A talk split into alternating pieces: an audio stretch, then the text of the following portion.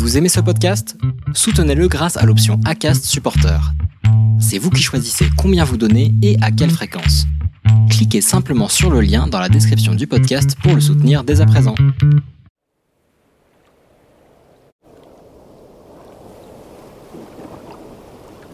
Pareil, mon adolescence, très très très très difficile à vivre évidemment. Euh, je pense que l'adolescence, elle est difficile à vivre pour tout le monde de toute façon, hypersensible ou pas.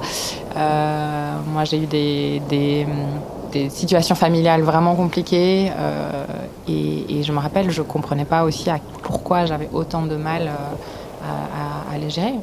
Pour, bah, j'ai fini en hôpital psychiatrique, c'était tout était explosif en fait. Et maintenant, je sais pourquoi. Le jour où j'ai compris que j'étais hypersensible, ou pas.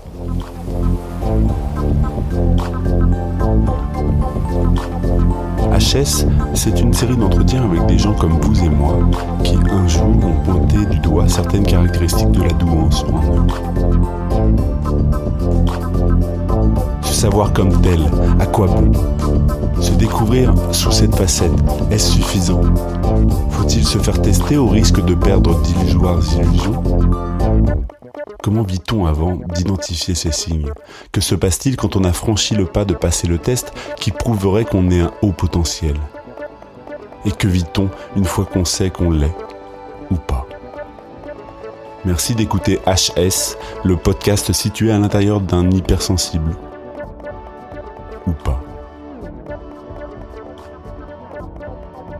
Fragilité extrême. Spontanément, oui, j'ai un anglicisme qui me vient, qui est euh, plutôt euh, up and down, peut-être ambivalence aussi, et puis foudroyant. Ouais, alors c'est difficile de, savoir euh, comment le perçoivent les autres, parce que c'est une découverte récente chez moi et j'ai pas pu échanger avec beaucoup de personnes. en tout cas, pas leur demander directement comment ils me percevaient. Pour moi, la première chose, c'est longtemps, longtemps, longtemps, je me suis crue bipolaire. Euh, vraiment avec des hauts, euh, très hauts, des shots d'adrénaline euh, extrêmes qui, peuvent ensuite basculer sur des très très très très très bas. et quand je dis très bas, c'est vraiment au fond du trou. adolescente, c'était des, tentatives de suicide, c'était des, des, addictions très fortes donc ouais, cette, idée de bipolarité, elle est restée vraiment longtemps euh, et, je me suis posé la question plusieurs fois de consulter euh, à ce sujet. Euh, d'autre part, c'est une attention aux détails et un besoin de comprendre tout, tout le temps. Et ça, c'est infernal, ça me rend dingue. Euh, ne pas pouvoir euh, lâcher prise euh, sur des choses que je comprends pas. Je vais creuser, creuser, creuser, creuser. heureusement, maintenant, il y a, Google, ce qui me permet de, court-circuiter mes recherches.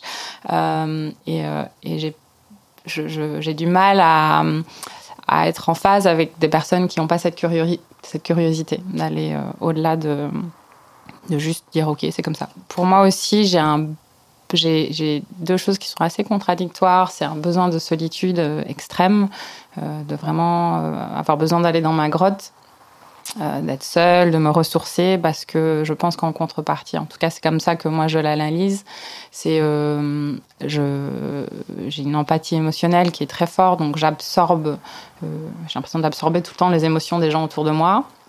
Euh, et, donc euh, j'ai besoin de et j'ai besoin des gens. J'adore aussi être avec les, gens, les personnes, mais mais du coup en, contrepartie j'ai besoin de, m'isoler de cette solitude pour me recharger mes batteries. Euh, tout simplement. Puis enfin, je pense que je dirais bah, peut-être deux choses. Ouais, j'ai une, susceptibilité à la négativité, je déteste ça. la, méchanceté aussi, et puis, et puis je pense j'ai un côté très naïf, et ça, ça les gens me le disent, ils m'appellent un peu bisounours. Euh, euh, et, j'ai pu voir euh, dans mes lectures que c'est un terme qui revient. et puis enfin, je pense qu'il y a le côté assez sensoriel, donc une, intolérance vraiment au bruit, les odeurs fortes. Ça a été pendant le confinement. Ça a été une découverte, vraiment une découverte. j'étais, j'adore les podcasts, comme tu le sais. Je passais beaucoup de temps entre travailler et, et, de mes lectures à écouter des podcasts. Et je suivais un podcast à l'époque, que je suis toujours, qui s'appelle Sens Créatif. Et je suis tombée sur le podcast de Chloé Romengas. Et euh, lui, le podcasteur est dessinateur. Et euh, quand j'avais lu le, résumé, c'était sur l'hypersensibilité et son approche par rapport à, elle-même et, l'art et la douance, etc. Et très sincèrement, quand j'ai lu le résumé, je me suis dit, bah, surdouée, euh, ça m'intéresse pas spécialement. Et bah, j'étais au petit déjeuner, je me rappelle bien, avec, avec ma maman, parce que j'ai vécu le confinement là-bas. Et je commence à écouter. Et et j'ai dû me retirer, j'ai dû aller dans ma chambre parce que j'avais l'impression qu'elle me décrivait. Et ça a été, euh, ça a été justement foudroyant. Euh, ça m'a pris, j'ai eu l'impression de me faire propulser à travers la pièce, de me prendre des murs, de, des révélations. Tout d'un coup, il y avait des souvenirs qui me revenaient, que je me disais, ok, c'est pour ça. Je, commençais à comprendre plein de choses, à réaliser, euh, et, en même temps à me dire, mais non, c'est pas possible, c'est pas possible, c'est pas possible. En fait, ce qui est, je pense, qui est difficile peut-être pour les hypersensibles, encore une fois pour moi, c'est que bah jusqu'à jusqu'à ce moment-là, je pensais que les gens étaient comme moi. Je, je, je pensais pas que moi j'étais. Si, je m'étais rendu compte que j'étais forcément décalée, euh, mais je me trouvais anormale plutôt que hypersensible ou c'est un peu difficile à, décrire. Et puis il y avait un côté quand j'écoutais ce podcast, ça me rendait très triste aussi parce que en fait je me rendais compte que bah, c'est un côté de moi que j'avais vraiment mis de côté pendant longtemps, que j'avais mis de côté parce que je pensais que c'était quelque chose de négatif et que j'avais essayé de rentrer dans le moule euh, justement. Et, ce mot euh, et puis même ce mot hypersensible en fait c'est Enfin, c'est, si ça décrit bien la chose parce que c'est hyper et on est, on est trop beaucoup de choses. Et, en même temps, euh, on aspire, moi en tout cas personnellement, j'aspire à être euh, entre guillemets euh, normal et, ça nous met dans une case de, enfin, encore une fois pour moi, un peu d'anormal. Vétérinaire et hypersensible comme je le disais, euh, vraiment, je me questionnais sur ma santé mentale. Mon père est quelqu'un de dépressif, donc euh, j'associais toute cette hypersensibilité à, lui aussi. Donc euh, vraiment, j'essayais de la mettre sous capot.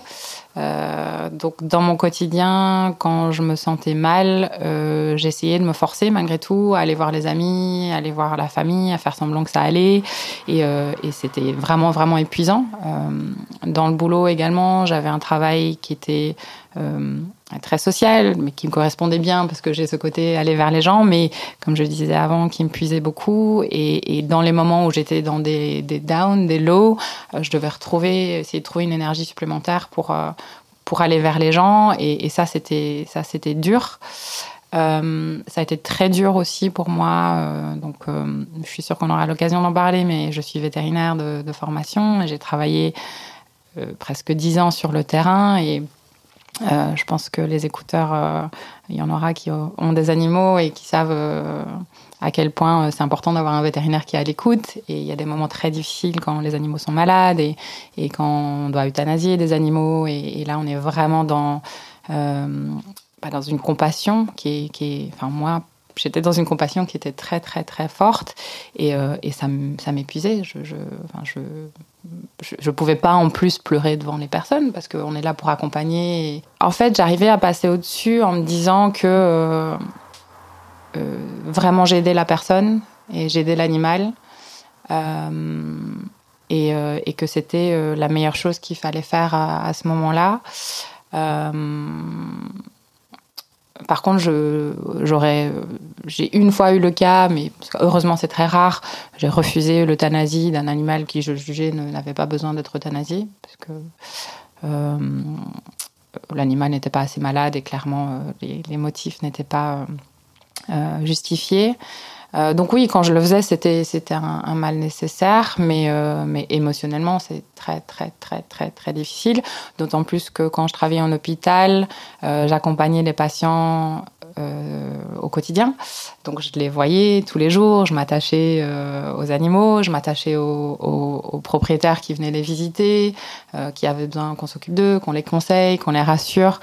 Et, et la vision qu'ils avaient de moi était, était hyper positive je pense, parce que j'étais hyper dans l'empathie et dans la compassion. Mais moi, je, prenais, je prenais, je prenais. Et c'est vraiment ce qui a fait que j'ai quitté la, pratique parce qu'il y a un moment où je juste, j'en pouvais plus. Quoi.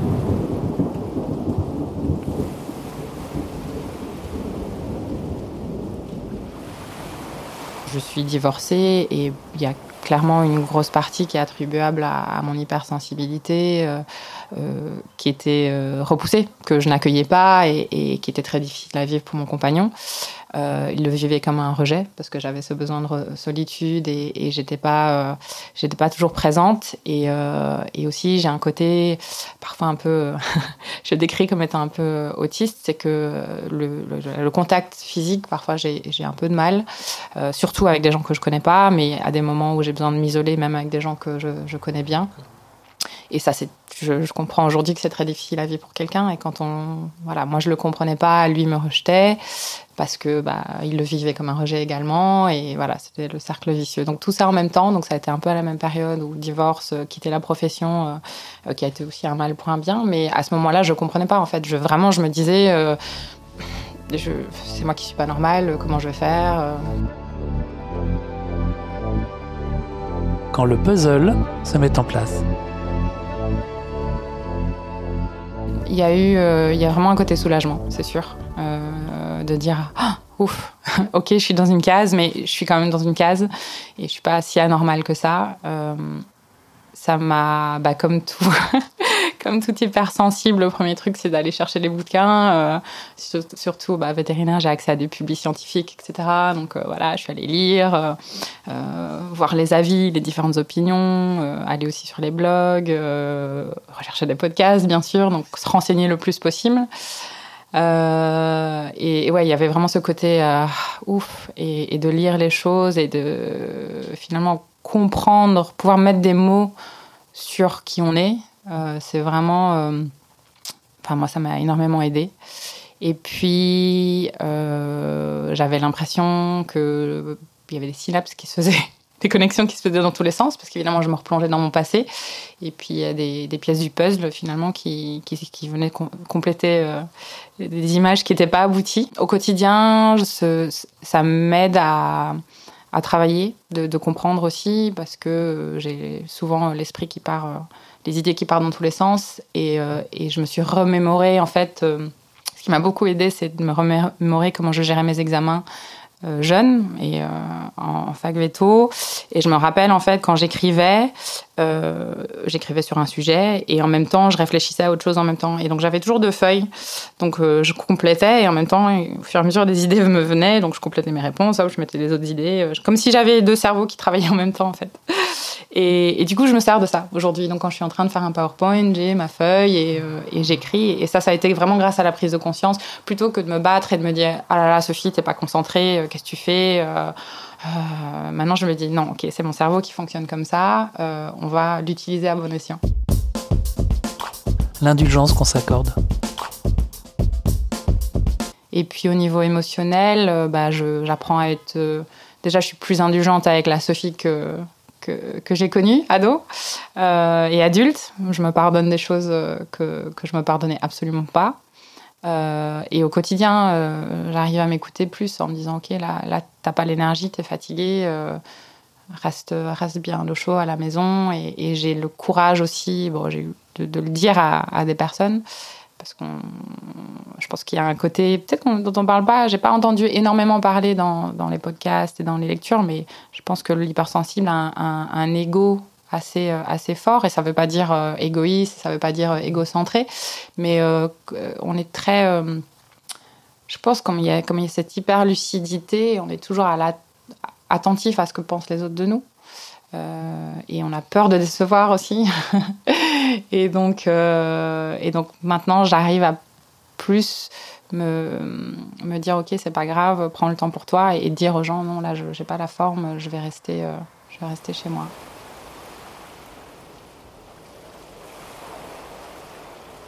Euh, bon, J'ai été suivie euh, par je l'ai vu, je crois, des vingtaines de, une vingtaine de, psy euh, dans ma vie, mais euh, là, je, je, suis suivie depuis deux ans euh, avec une femme qui est juste formidable, et j'avais arrêté juste avant le confinement. Elle m'avait un peu dit, ok je pense que tu es prête de gérer euh, ta vie toute seule.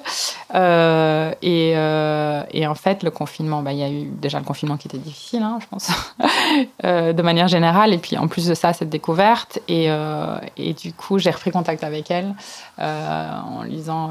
je pense que c'était même juste avant la découverte d'ailleurs. C'est, déjà, ça, c'était pas trop la forme. On a fait quelques, quelques quelques calls, consultations à distance, et là j'ai repris avec elle de manière régulière. Et j'ai pu échanger avec elle et elle, m'aide avec des, un peu des outils quotidiens euh, et plutôt rassurante.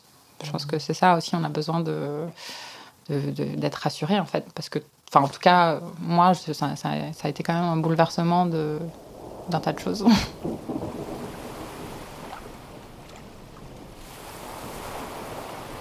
Étonnamment, euh, les premières personnes à qui j'en ai parlé, ce sont mes parents.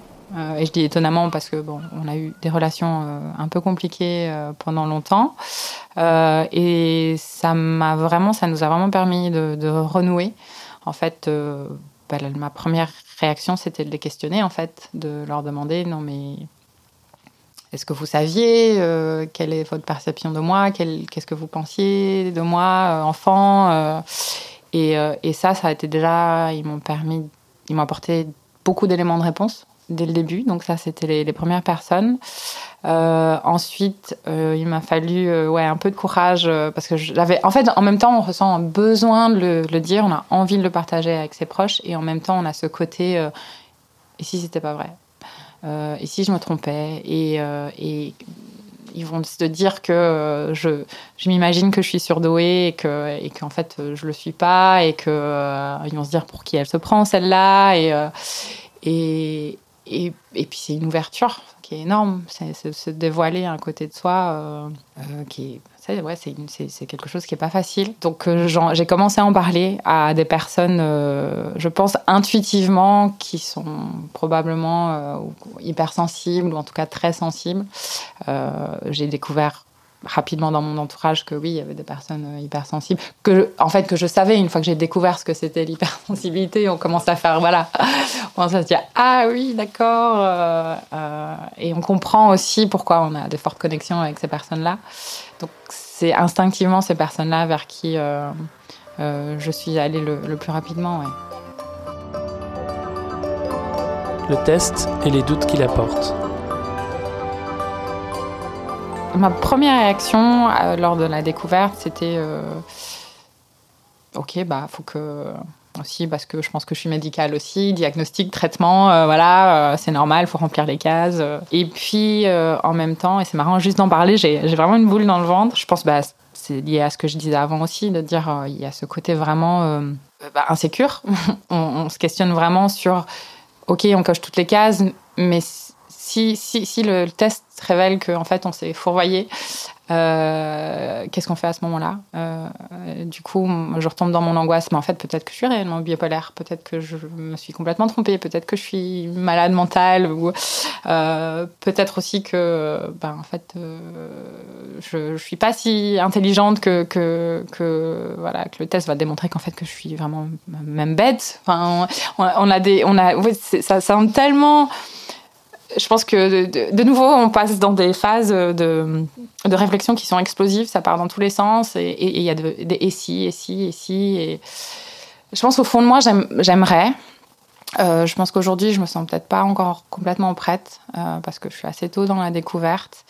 Euh, je pense qu'il y a quelque chose qui me fait peur aussi, et ça c'est plus la connaissance de moi, c'est que je peux, si, si si je suis face à une situation qui va potentiellement me mettre en échec, je vais me fermer complètement. Et, euh, euh, et, et, et, je, je, pourrais me retrouver dans une situation, et, je sais hein, que le YC vous accompagne, et que voilà, c'est pas juste une histoire de bon ou mauvais, mais, euh, mais je, je, pourrais me voir dans une situation où je juste fais, bah non, de toute façon, je me suis, je me suis trompée, et puis j'arrête là.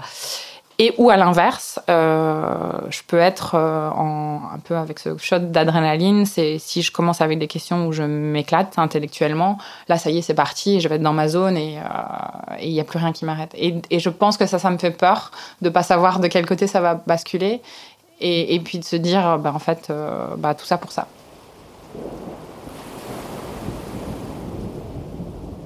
Ce qui est facile pour moi aujourd'hui, euh, et qu'il a toujours été, c'est apprendre. Même en le disant, je, je me sens, euh, j'ai un sursaut d'énergie. Euh, vraiment, j'adore ça. Euh, c'est facile pour moi d'aller chercher des infos, euh, de m'intéresser à un sujet, de m'intéresser à une personne, euh, de d'écouter quelqu'un parler pendant des heures d'un sujet qui le ou la passionne, elle ou il. Euh, de, on m'appelle, hein, enfin, on m'appelle bac plus 18 parce que j'ai enchaîné euh, les diplômes et, et, et certains qui, qui, me connaissent pas ou qui ne, savent pas que voilà il y a ce côté hypersensible euh, douance euh, ont plus tendance à dire oui mais quand est-ce que tu vas t'arrêter euh, c'est une fuite vers l'avant et, et, et en fait ça pareil j'ai compris et ça j'ai compris avant mon hypersensibilité mais la découverte en tout cas mais j'ai réussi quand même à asseoir le fait de dire bah non c'est pas une fuite pour l'avant pour moi c'est quelque chose qui me nourrit en fait. Je suis insatiable et ça peut être n'importe quoi ça peut être de la science, ça peut être de la culture, ça peut être aller apprendre à, faire du bateau, ça peut être... Euh, voilà, il y a très très peu de sujets aujourd'hui euh, auxquels je pourrais pas m'intéresser. Donc euh, voilà, voilà ce qui est facile pour moi, sans hésiter. Qu'est-ce qui est difficile? Ouais, les émotions. Gérer mes émotions au quotidien, euh, mettre des mots sur mes émotions. Euh, la découverte de l'hypersensibilité m'a aider à plus mettre des mots sur les émotions. Avant, j'avais l'impression que c'était un peu un, amalgame de choses juste euh, effrayantes qui, qui me catapultaient un peu à gauche, à droite, en haut, à bas, euh, qui me propulsaient au-dessus d'un étage. Euh, et puis ma santé. Euh, ma santé, elle est vraiment, je somatise énormément.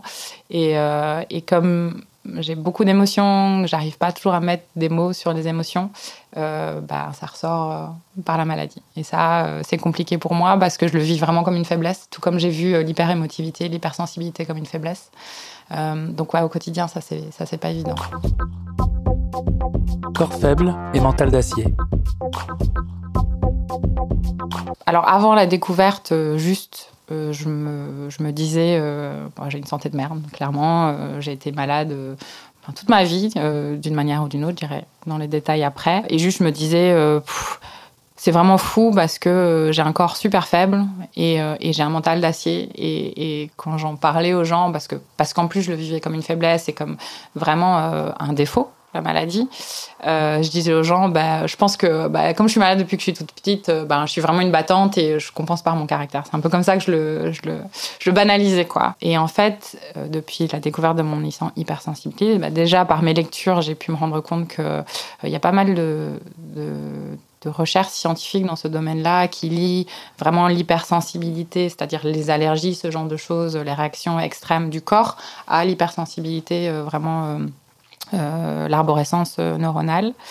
Euh, et, euh, et ce que je me suis rendu compte en, du coup, en me repenchant sur toutes, toutes mes maladies, euh, ben, souvent, même presque toujours, elles ont été liées à des moments très difficiles dans ma vie et, et souvent liées au rejet de, de, mon hypersensibilité en fait.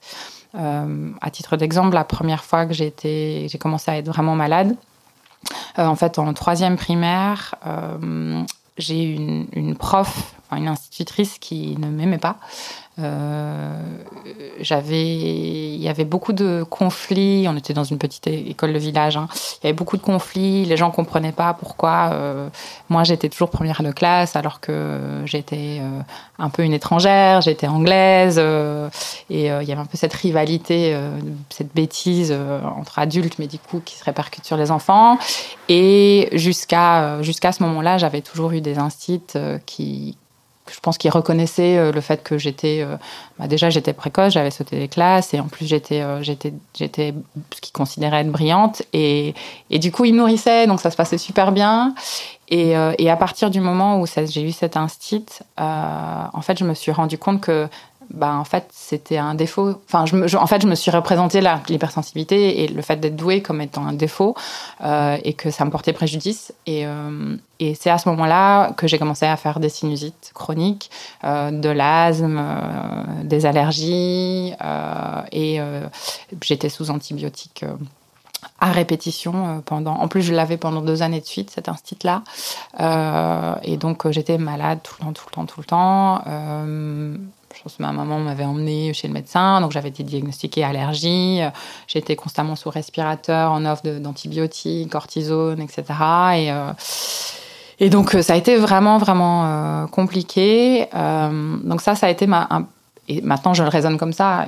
à l'époque, évidemment, je ne le, raisonnais pas du tout comme ça. J'étais juste malade et ça me pourrissait un peu la vie. Et j'étais, ils ont découvert un peu plus tard, je pense que ma mère en a eu marre que je sois toujours malade, donc on a changé un peu de médecin. On a découvert que j'étais aussi allergique au lait. Et en fait, ce qui est intéressant, et ça c'est peut-être mon côté scientifique, parce que je réfléchis toujours à tout, c'était que bah, dans cette troisième, euh, troisième année, euh, on avait tout le temps du CCML. Je sais pas, c'est une boisson belge chocolatée au lait. Et, euh, et, je pense vraiment que mon corps a fait le lien entre troisième CCML et, et, a vraiment rejeté tout ça. Et c'est une allergie, donc c'est pas une intolérance au lactose, hein, c'est vraiment une allergie forte. Donc encore aujourd'hui, quand je prends quelque chose au lait, en 10 minutes, je vais pas arriver à respirer, ça va se transformer en sinusite, bronchite, etc. Donc c'est très, c'est assez violent. Et j'ai aussi ben, intolérance au gluten, euh, donc j'ai vraiment plein de choses euh, qui sont de l'hypersensibilité en fait.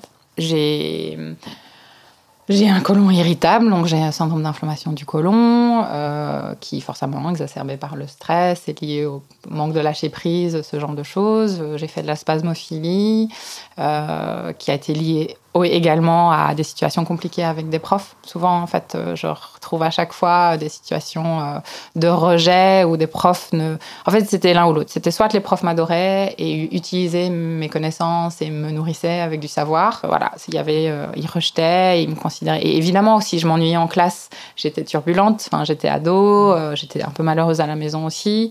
Et donc, bah, je les autoconfortais dans leur dans leur vision qu'ils avaient de moi. Et du coup, c'était le tourbillon infernal. J'ai fait euh, un virus. Euh, donc j'ai raté une année scolaire à cause d'un virus, à cause d'une maladie. Ils n'ont jamais réussi à avoir. Euh, juste, ils voyaient que mon corps faisait une réaction infectieuse. Jamais réussi à avoir le virus, donc je dormais tout le temps. C'était pas une mono parce que j'avais déjà fait une mono. Donc encore une fois, bah, je... et à ce moment-là, j'avais changé d'école. Et, et, en fait, je pense que j'avais tellement attaché parce qu'à chaque fois, mes parents essayaient de me changer d'école euh, pour me faire échapper un petit peu à cette négativité qui se passait dans la première école. Et, euh, et, je pense comme je me disais, ah ben, il faut que je m'intègre différemment, il faut pas que les gens se disent euh, que je suis surdouée. Ou... Et donc, bah, donc, soit je basculais dans l'échec ou je basculais dans bah, la maladie. quoi. Et, donc, toute ma vie, en fait, quand je regarde tous mes moments de maladie, j'ai fait une méningite aussi euh, il, y a, y a, trois ans, méningite virale. Donc, je fais, des choses euh, assez, euh, ouais, assez extrêmes. J'ai fait, fait un staphylocoque doré. pareil, j'étais en camp de vacances. Systématiquement, hein, c'est lié à des choses de connaissances, de savoir, de situations compliquées. J'étais en stage, mes parents, comme j'étais déjà bilingue et qu'on apprenait le néerlandais à l'école, ils m'envoyaient en stage pour que bah, je devienne trilingue et que j'apprenne une langue en plus. Et je me suis retrouvée euh, dans la, classe intermédiaire et bah, directement, ils m'ont fait basculer à la classe d'en haut. Sauf que des choses comme ça, moi, je le vivais super mal parce que je savais que bah, les enfants, c'est horrible, les enfants, hein, directement, c'est ah, mais euh, regarde elle, euh, voilà. Et, et, en deux jours, j'avais des, des abcès euh, en dessous des bras, euh, le long de l'aine. Euh, et pareil, ils ont diagnostiqué un staphylocoque doré. Ils savent absolument pas comment je me suis chopé ça. Et ça m'a. Et donc du coup, je suis restée au lit. pas moyen de faire le ça. Ouais, donc c'est vraiment violent. Ouais, ouais. C'est vraiment, vraiment très violent.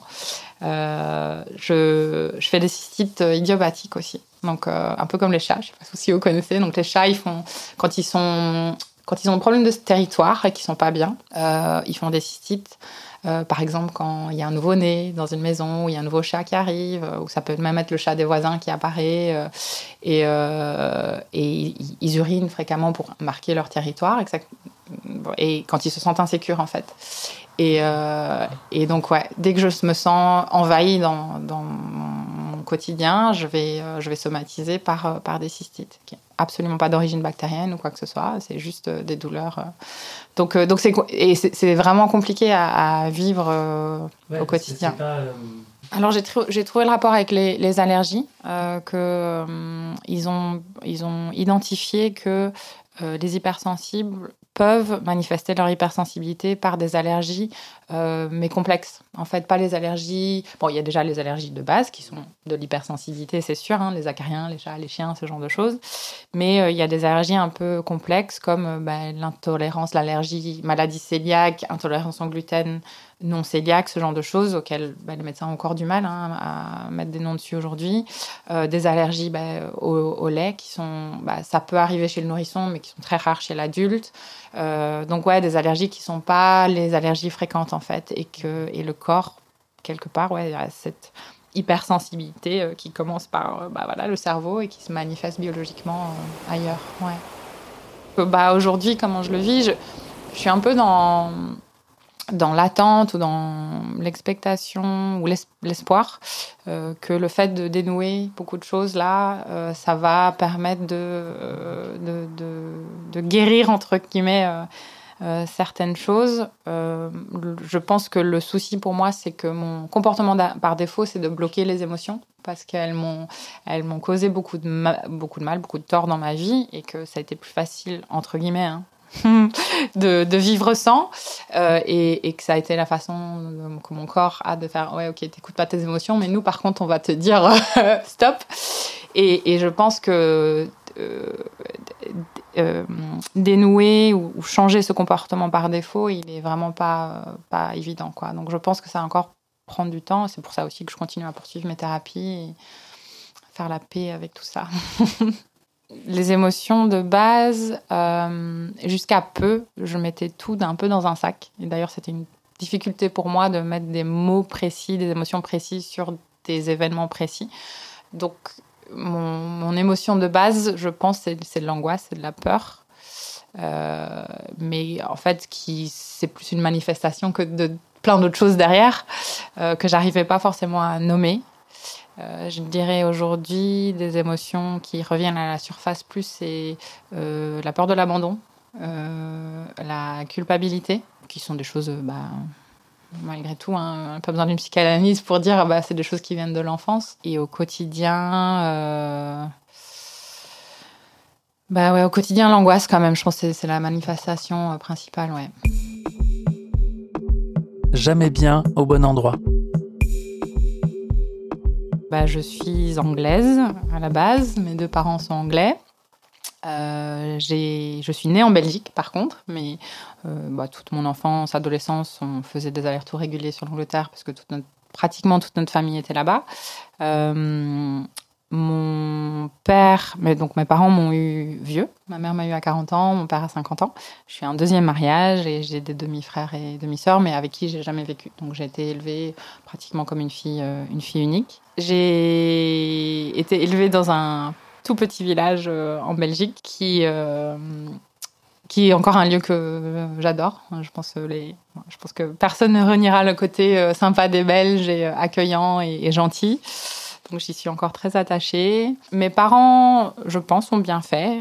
ils ont ils ont voulu que je sois. Ils savaient qu'ils allaient rester en Belgique. Mon père était pré-retraité de l'armée.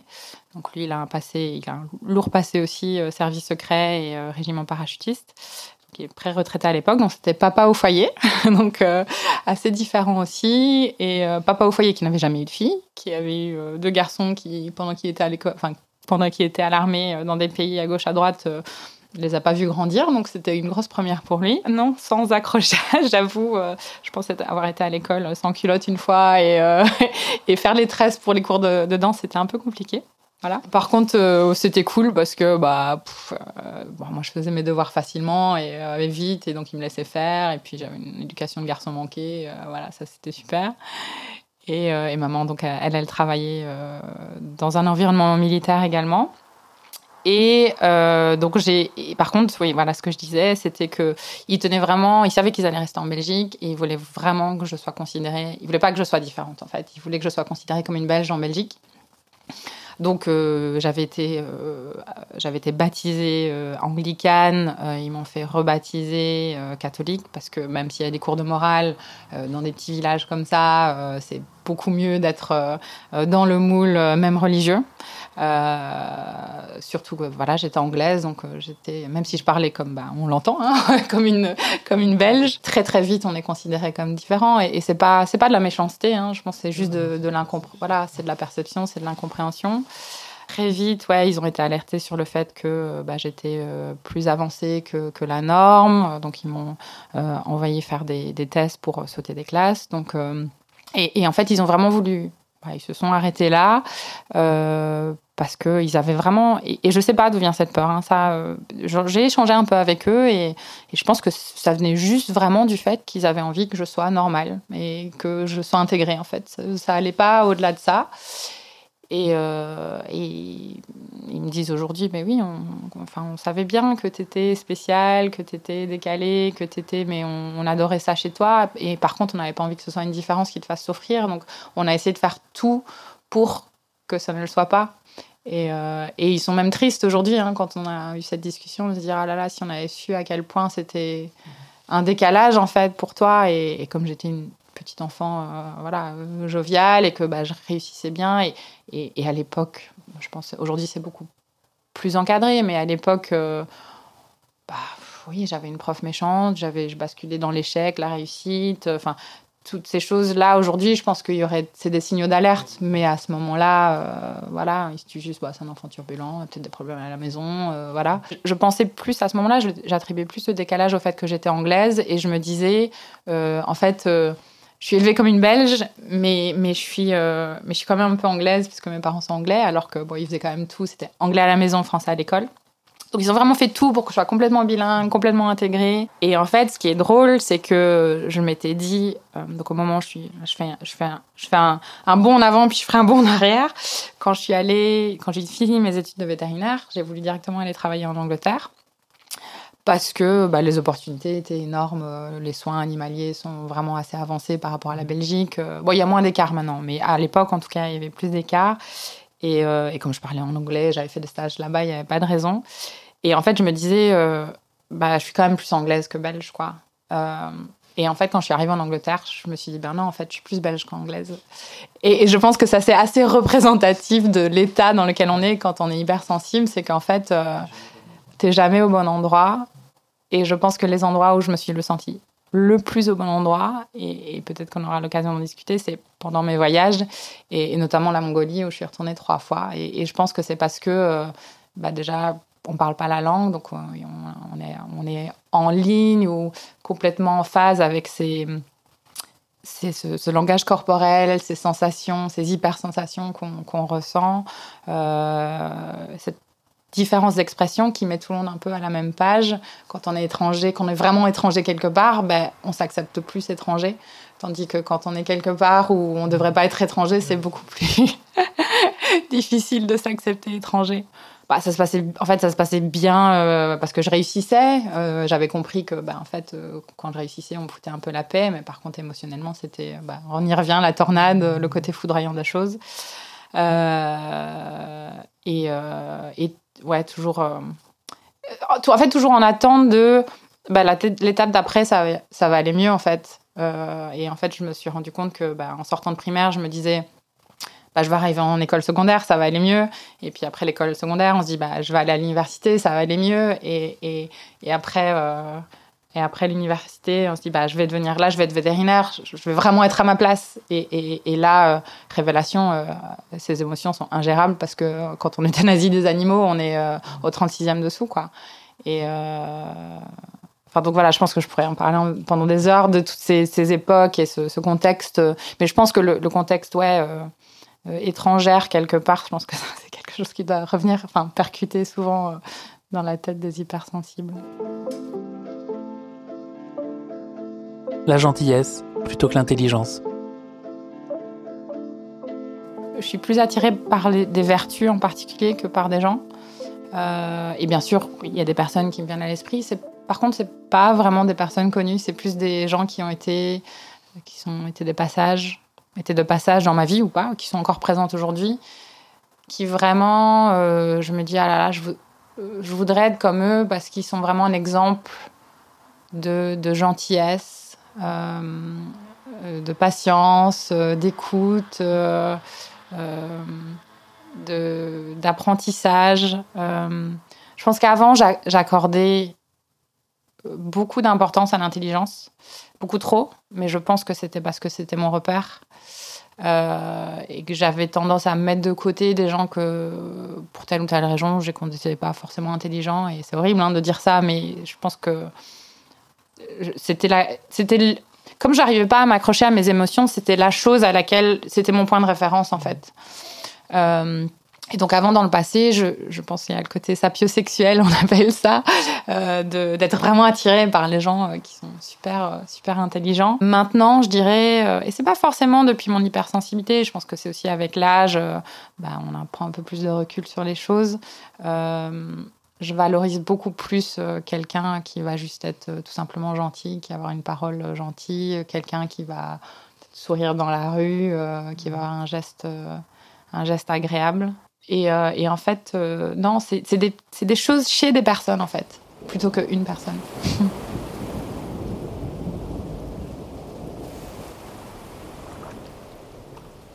Je m'appelle Sophie, euh, j'ai 37 ans, je suis anglo-belge et je suis vétérinaire, mais, mais pas que. je dis toujours que je suis vétérinaire multicasquette parce que bah, je suis diplômée vétérinaire, j'ai pratiqué presque 10 ans sur le terrain et et même dans ces dix ans-là, j'ai fait plein de choses vétérinaires différentes. J'ai fait des chats, des chiens, j'ai fait du rural, j'ai fait des chevaux, j'ai fait de la spécialisation, donc l'internat, la résidence. J'ai fait euh, du volontariat vétérinaire de par le monde, euh, plein de formations supplémentaires pendant, pendant cette période-là. Après, j'ai fait cinq ans de pharma, vétérinaire également, mais avec euh, différentes casquettes, vétérinaire technique, marketing. J'ai fait un, exécutif MBA aussi. Donc, euh, ça, c'est un peu les pièces du puzzle de l'industrie. Je fais du podcast aussi. Euh, donc, voilà. Donc, vétérinaire, mais pas que. C'est un peu ça que, que j'aime bien dire alors, je suis au quotidien, je suis plus à la recherche de choses qui m'apaisent que qui, parce que je m'envole facilement. Donc, euh, voilà, j'essaye souvent de juste poser les choses. Et là, c'est plutôt du yoga, effectivement, un peu de méditation. Euh, quand j'ai l'occasion, alors c'est pas tous les jours, mais c'est d'aller me balader en forêt. Euh, la mer, ça me dire le mot mer, ça me voilà exactement. Euh, et qu'est-ce qui m'envole? Ouais, la découverte. Ça c'est malheureusement pas au quotidien, mais le voyage, clairement, euh, la découverte euh, de d'autres cultures, d'autres paysages, de me retrouver. Mais ces voyages, c'est pas juste un lieu, c'est vraiment c'est le lieu et tout ce qui va avec, quoi, et la découverte des gens et, et la communion avec les personnes. Ça, c'est ça, ça me nourrit. Et, et, à moindre échelle, bah, au quotidien, ouais, rencontrer des nouvelles personnes, échanger avec des nouvelles personnes, parce que ouais, je me nourris, euh, je peux nourrir d'apprendre, mais je me nourris aussi des personnes, euh, au contact des personnes.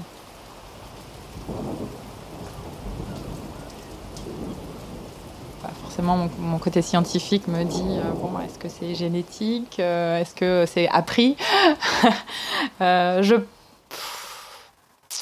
je pense qu'il y a un peu des deux de manière intéressante, j'écoutais un podcast ou un, je pense un YouTube, peut-être c'est un article, je me rappelle plus, mais qui disait, euh, qui disait que c'était entièrement lié à l'apprentissage. Et je me suis dit, il faut que j'écrive à la personne parce que c'est pas vrai, parce qu'il disait qu'en fait, les gens chez qui on avait plutôt euh, pas encouragé à parler d'émotions ne pouvaient pas être hypersensibles. Et, et bah, je pense que moi, je suis vraiment l'exemple clé de, de ça. C'est que moi, j'ai j'ai été éduquée dans une famille anglaise, donc les Anglais, ils sont quand même très, euh, voilà, répression des émotions, on parle pas. Euh, euh, et, et, je me suis servie aussi de, la suppression des émotions pour essayer de gérer tout ça, mais ça, mais ça n'a absolument, absolument pas guéri. Mon contexte, peut-être on pourrait dire que voilà, mon contexte compliqué de problèmes familiaux, etc., etc., peut l'avoir exacerbé, mais je pense que de toute façon, elle était là bien avant que que tout ça n'arrive. Euh, je pense que mon papa est hypersensible. Euh, pour moi, c'est une évidence euh, de par ce qu'il a. et je pense que sa vie a dû être horrible d'être hypersensible et d'être à l'armée, dans les services secrets et dans les paras. et, j'ai eu la chance un jour de, rencontrer certains de ces soldats qui sont tous venus vers moi en me disant Mais tu sais qui est ton père On serait mort pour lui. c'est des choses hyper fortes.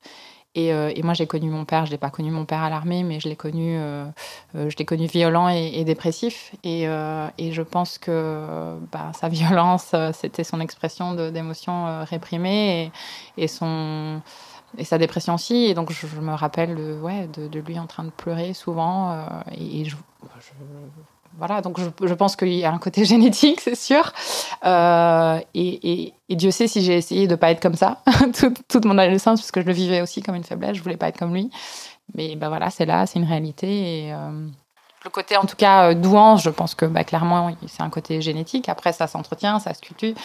On, le sait aujourd'hui avec les vieilles, les vieilles personnes. il voilà, faut continuer à stimuler le cerveau pour qu'il continue à bien fonctionner. Donc, clairement, euh, euh, je pense qu'on prendrait quelqu'un de doué et qu'on lui donne rien à manger pendant 10 ans. Je pense que bah, il sera moins doué après 10 ans qu'au début. Euh, par contre, au niveau des émotions, bah, je pense que je suis un bon exemple. C'est pas parce qu'on essaye de réprimer son émotions qu'on est moins qu'on est moins hypersensible. Donc, donc voilà, j'espère que ça répond à la question. La force d'un chef d'entreprise bisounours. Eh bien, je suis en train de monter mon entreprise. Euh, et, c'est un gros challenge pour une hypersensible parce que euh, on doit se détacher quand même de, pas mal de choses et, et, essayer de pas être trop euh, dans l'émotion. Mais, mais pour moi, c'est un super apprentissage et, vraiment, j'ai envie de m'en servir comme un outil, justement, cette hypersensibilité parce que je pense que c'est une force. Euh, je pense de pouvoir connecter avec les gens, clairement, c'est une force. Euh, de pouvoir écouter ses émotions et, les mettre de côté, c'est pas forcément les éprimer, c'est juste dire ok, là, elle est là, j'accepte cette émotion, elle m'appartient. Et par contre, elle ne doit pas forcément affecter euh, ce qui va se passer là maintenant.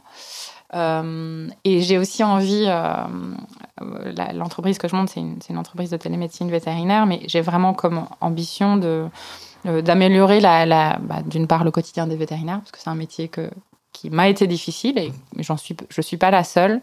Euh, et bien sûr, il y a le bien-être animal qui rentre là-dedans et le bien-être de la planète. Et, en fait, cette hypersensibilité, euh, elle, me sert parce que oui, j'ai un côté bisounours et, bien sûr, euh, toutes ces choses que je m'imagine pouvoir faire avec mon entreprise. Euh, il y a des choses peut-être que, je n'arriverai pas à, accomplir tel que je me l'imagine aujourd'hui. Mais, mon côté bisounours, qui vient mon hypersensibilité, me permet de, me projeter vers, vers ces choses-là et de jamais me laisser abattre, en fait. Euh, et ça, c'est juste euh, génial. C'est vraiment, c'est une force inouïe et, et je, et je la reconnais et je l'accepte comme étant une force. Et, et je terminais peut-être en disant que J'aimerais aussi peut-être, euh, c'est peut-être pas moi qui arriverai à faire ça, mais en, arrivant moi à, faire accepter, à m'accepter moi, mon hypersensibilité, et, et pas avoir peur de, de, ces émotions quotidiennes et, parler aux gens de manière honnête. Je pense qu'aujourd'hui, on n'a pas toujours l'habitude que les gens soient honnêtes, surtout les chefs d'entreprise, et me dire, bah non, en fait, euh, moi, c'est voilà, moi, je suis comme ça, euh, j'ai mes valeurs, et j'ai mes valeurs parce que je suis comme ça. Et ça ne va pas m'empêcher non plus de, monter une boîte et d'être successful et euh, euh, ouais, de réussir. Mais réussir avec mon, avec mon hypersensibilité comme compagnon de route. Quoi. Merci d'écouter HS, le podcast situé à l'intérieur d'un hypersensible. Ou pas.